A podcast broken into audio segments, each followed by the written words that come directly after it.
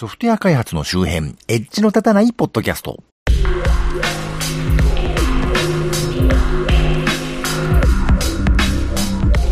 どうも、コンピューターで楽しいことをしたい人、そして、えっ、ー、と、たびたび告知させていただきました長野のテック勉強会、N セグ第94回目、フリーテーマプレゼン大会、えー、参加していただいた方お疲れ様でした。このプレゼン大会はね、フリーテーマであることに意義がありまして、自分は何の発表をするべきかを考えるところから始まってますからね。あの、勉強会と言いますが、あの、勉強するのはプレゼンを聞く人というよりは、むしろ喋る人であるというのがポイントです。はっきり言って敷居が低いようで実は高いというところもありますけれどね。あの、N セグ自体は毎月やってますし、またフリーテーマプレゼン大会は2月にね、また予定してますんで、あの、ツイッターの N セグアカウントなどをチェックしていただきたいと別に私は N セグなんて今年は今年今回含めて2回しか参加してないですしね、あの、中心的な人物ではないどころか、私自身はもうこのポッドキャストがあるんで、むしろ N セグはお若い人にお任せして引退したいなと、あのー、いう気分がね、半分ぐらいになっているマッチこと町田です。このポッドキャストはソフトウェア開発そのものの話題はそこそこに、あまりエッジは聞いていないかもしれないけれど、ソフトウェア開発と関係あるようなないようなお話を、あまり角が立たないようにのんべんだらりんとしていこうという番組です。というわけで、えー、N セグの話題はまたね、今度、元気があったら、あのー、音声ダイジェストかなんか作りますけれど、えー、元気があったらね。はい。というわけで、今回は Amazon エコーのね、あの、招待制で販売してますけど、その招待に当たったので、買っちゃいましたというお話ですね。今回この番組をね、あの、スピーカーとかでお聞きになってると、あの、今、皆様のご家庭にある Amazon エコーが反応する可能性がありますのでね、あらかじめお詫びしておきたいなと思いますけど、私が入手したのは、いわゆる第二世代の無印エコーでしてね、ドットでもプラスでもないやつです。これをいじってて今回ちょっと配信が遅れ気味なんですけれど、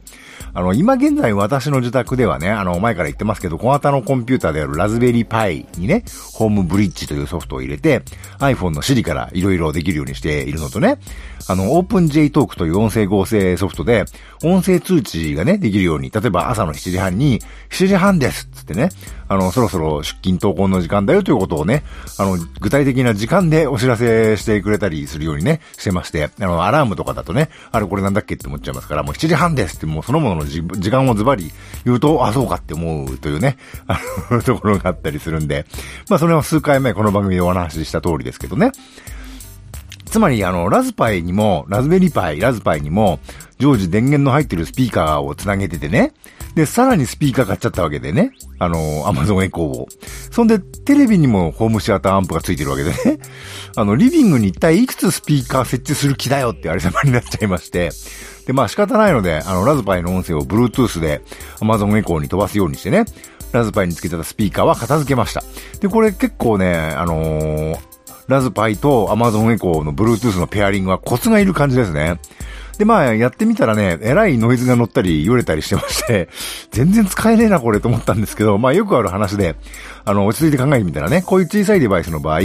Wi-Fi 無線 LAN と、あの、Bluetooth が同じね、1個のコントローラーチップになってたりしましてね、あの、よくあるドングルタイプのテレビの後ろに HDMI 端子にね、つなげて使うようなスティック PC みたいなやつ。あれで Wi-Fi つなげて、で、Bluetooth のイヤホンに音声飛ばして、さらにマウスも Bluetooth でやろうとすると、パワー不足で全部動かなくなったりするんですけどね。あ、多分それに近い感じかなと。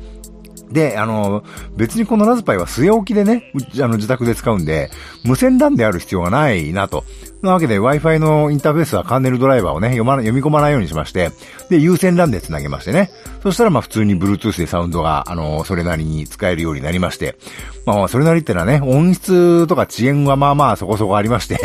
いわゆる SBC プロファイルってやつなんですね。まあそんなわけで iPhone からね、AirPlay でラズパイに音楽を飛ばして、そこから Bluetooth で今度 Amazon エコーに、あのー音が飛んでね、っていう変態な構成までできるようになりましたけどね。なんでそんなことするかっていうと、あの、家族のね、自分以外の他の家族のあの iPhone も、あのー、やっぱりスピーカーで鳴らしたいなっていう時に、あの、Bluetooth のペアリングはちょっとめんどくさいじゃないですか。AirPlay だったらちょこっと切り替えれば済む話ですからね。で、あのー、とにかく Bluetooth ってペアリングがね、面倒というかうまくいかない、うまくペアリングできないこともね、少なからずありますんで、まあ多少の音質劣化はね、まあ目をつぶるというか、いい音で聞きたければ、Apple TV にアプレイしてホームシアターアンプで聞けばいいわけですからね。まあ気軽にちょこっとやると、あの、常時電源の入ってる Amazon エコーで聞けるという状態になってますけどね。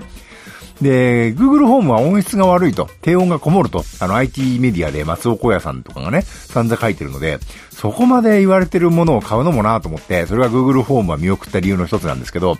あの、Amazon Echo はじゃあ音質はどうなのかと言いますとね、これもね、結構低音強めですね。低音強めのセッティングです。あの、イコライザーの設定変更とかできるのかできないのか、多分できない気がしますけど、でもまあ中音域も割と分解の高いというかね、あの、音楽かけると鳴ってる楽器の音がまあしっかり聞こえるんで、悪くはないんじゃないかなと。あの、少なくとも今までラズパイにつなげてたね、あの、1000円台の値段の割にはいい音するよねって Amazon のレビューとかで言われてるスピーカーよりは、まあそれっぽいと言いますか、それっぽいっていうのはオーディオっぽい音がするので、まあいいんじゃないかと思います。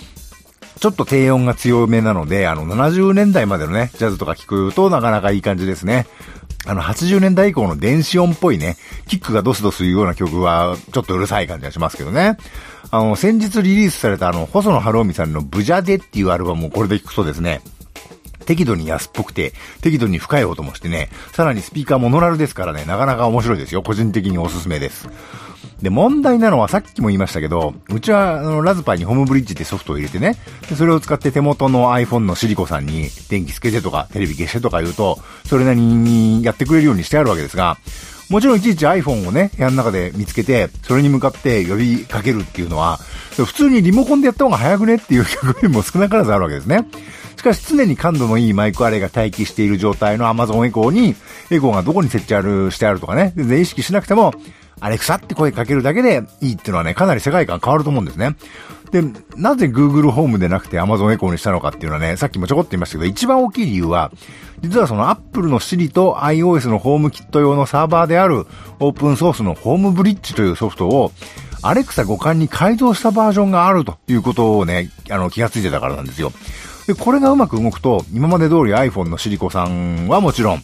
アレクサさんにも、ね、あの、音声指示ができるはずだなと。そして音声というかね、言葉を声に出して言うのがはばかれるような場合というかね、あのー、気力がその声で言うほどないような時でも、あの iOS のホームキットにもね、引き続き対応しているので、iPhone のホームアプリでタップ操作でね、いろいろデバイスをいじれるわけですよ。これがね、僕のその時点の理解では Google ホームで似たようなことはできないんだろうと思ってたんですけどね。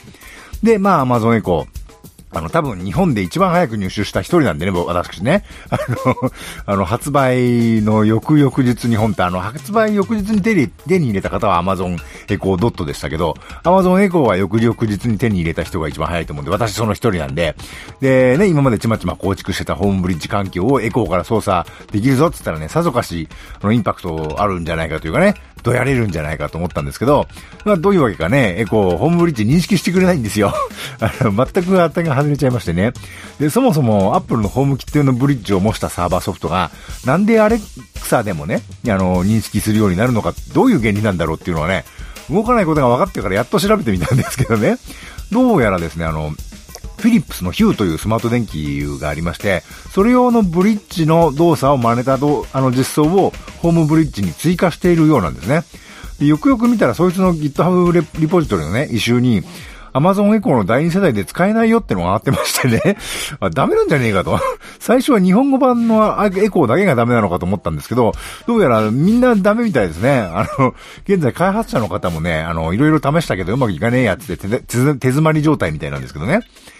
で、そもそも、あのー、そういう原理、つまりフィリップスのヒュー用のブリッジをエミュレートしてるってことは、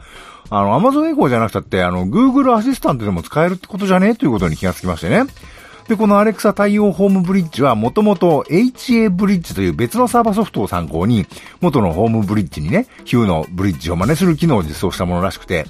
で、そっちの HA ブリッジっていう元ネタのソフトの GitHub を見ると、こっちは Alexa だけじゃなくて、あの、Google ホームとか iOS とか Android とか Philips 純正のスマホアプリからも操作できてるらしくて、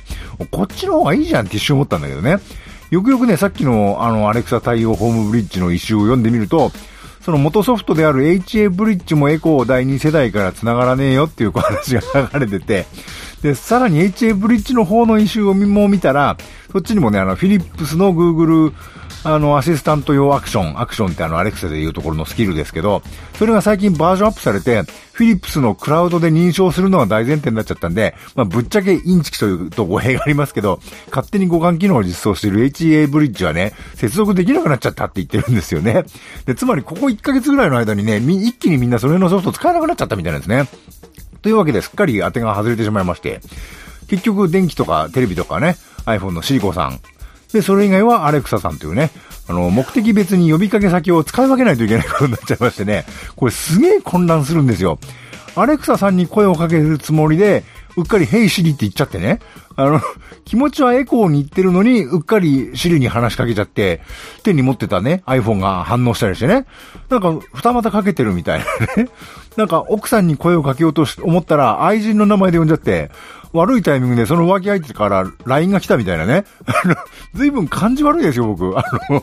で、これでね、あの、Google ホームまで導入したら一体どうなるのかと。そんな何人も養えないよと。あの、ラズパイのね、あの、音声通知もね、オープン J トークのメイちゃんっていう声でやってるわけですから、いっそせめてね、シリは男性の声にしてシリオくんにしようかなと、よくわかんないこと思ったりするんですけど、で、ちなみにラズパイのメイちゃんが一番はつらつとした若々しい声で可愛らしいですね。何を言ってるんだっていうのはありますけど。ただ、やっぱりイントネーションはね、あのー、まあ、そ、あの、ソフトの技術的には一番簡単なものなんで、イントネーションがおかしいんで、このメイちゃんに喋らせる内容はね、あの、一番あの、プログラミング簡単に、あの、自由になる子なんで、なんか言うたんびにね、まず、社長さん、社長さんっていうようにしたらね、さすがに可愛らしさが増すんじゃないかと思いましたけどね。あの、さすがにそれは家族のね、変な目で見られそうなんでやりませんけどね。というわけで、今のところはね、事前、事前に期待していたそういう裏技的な使い方が全然できなくて、結構がっかりしていたりします。というわけで、アレクサ、お元気ですか？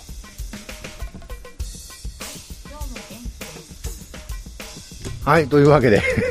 えー、今回は Amazon エコーを変えましたというお話でした。この番組は Apple の iTunes、Google の Play Music に登録されております。